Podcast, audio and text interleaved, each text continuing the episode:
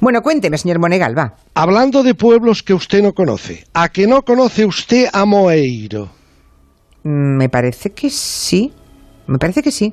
Pues mire que lo tiene usted muy cerca de Monforte de Lemos, Sí. aunque es de la provincia de Orense, no de Lugo, Ujú. pero lo tiene usted solo a 50 kilómetros de Orense. Está muy cerca. Perdón, de, de, Monforte. de Monforte. Sí. Es que Monforte, está mucho más cerca de Orense, por ejemplo, que de Lugo. Estamos nada, media hora de Orense. Sí, Mm. sí, sí.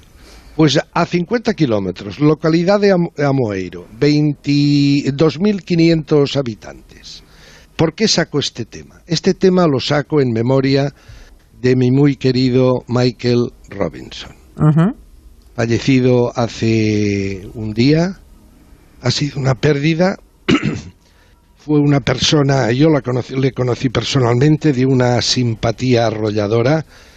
Eh, ayer estuvo Movistar Plus haciéndole homenaje merecido, sacando eh, programas suyos que había hecho en Movistar Plus y en Canal Plus. A mí me interesó mucho aquel día que inauguró jun- junto a otro célebre futbolista, Raúl Ruiz, un programa que se llamaba Caos FC, Caos Fútbol Club se dedicaba Michael Robinson a ir a visitar clubs de fútbol desgraciados, clubs de fútbol que tenían problemas y les intentaba ayudar. El primer club de fútbol que visitó fue el club de fútbol de Amoeiro. Tiene un récord, tenía en aquella época un récord ese club. No había ganado nunca. Lo máximo que había conseguido era empatar alguna vez. Ay, pobres. Sí. Y allí estuvo Michael Robinson con Raúl Ruiz y claro, se reunió con la plantilla de jugadores. Uno era mecánico, otro lampista, otro trabajaba con las bajas. El presidente de, la, de, este, de este club de sesenta y pico de años creo que jugaba de delantero.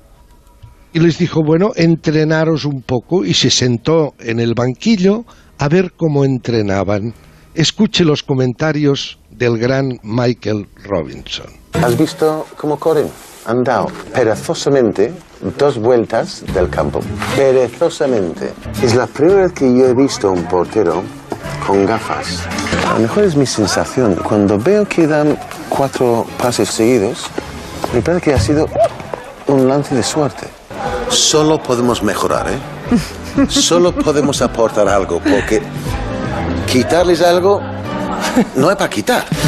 Entiendo ya perfectamente por qué no han ganado en 977 días. Ay, pobres. Pobre equipo. Estuvo- Chao se estuvo- llamaba, creo. Sí, el- eh, exacto, el Mm. club se llama Os Chaos. Sí. Pero eh, la característica de Michael Robinson es que eh, podía decir las cosas más tremendas, pero no se ofendía a nadie. Porque lo hacía eh, con una sensibilidad. Y por con eso, y por eso todo el mundo le ha despedido y Sí, eh, extraordinario. de forma muy acertada en todas partes. ¿Qué más, señor Monegal? ¿Qué más Cambiamos de registro. Los monólogos de su amigo Pablo Motos. Usted sabe que desde que ha empezado el coronavirus, él, que sigue haciendo el programa en el plató del hormiguero, Mm.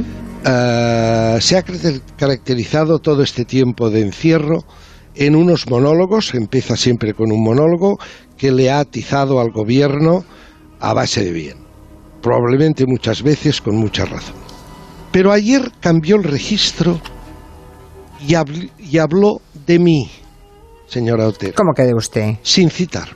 Ah, Sí, habló de lo que ustedes los gallegos llaman os bellos, Ah, la- los viejos. ya, la gente mayor. O sea, se sintió usted interpelado, no me diga. ¿Qué Me pasó? sentí y- gratamente interpelado Mm. y muy conmovido por cómo se dirigió a nosotros, a los que ya pasamos de los 55 años. Vale.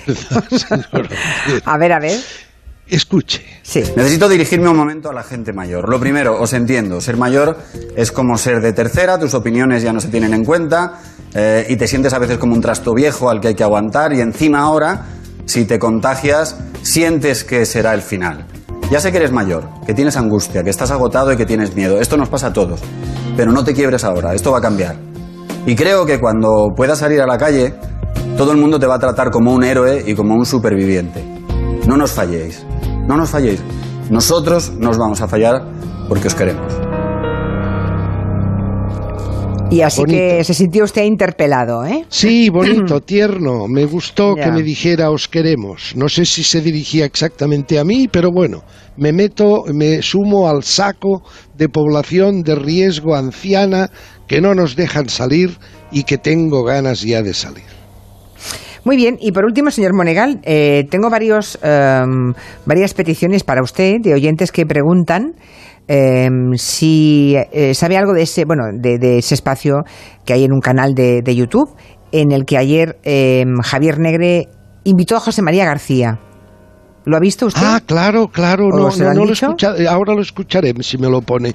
Pero ya he oído hablar, claro, lo de Javier Negre ahora eh, eh, tiene, eh, ha tenido un éxito bárbaro porque con todo lo de Merlos, Ah, es este ahora programa. resulta Mm. se le ha hecho una publicidad a su canal de YouTube brutal y ahora todo el mundo busca este canal. ¿Qué ha pasado? José María García hablando de alguien, ¿no?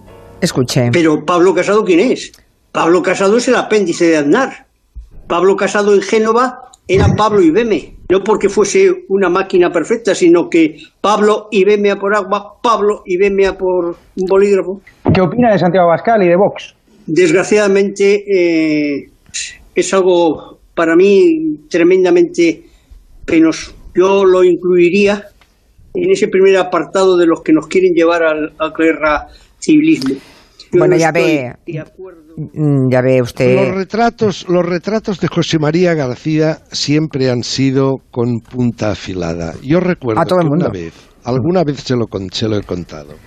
Cuando lo tuve en mi humilde programa Telemonegal, aquel programa de análisis de televisión que duró 10 años, eh, invité un día a José María García.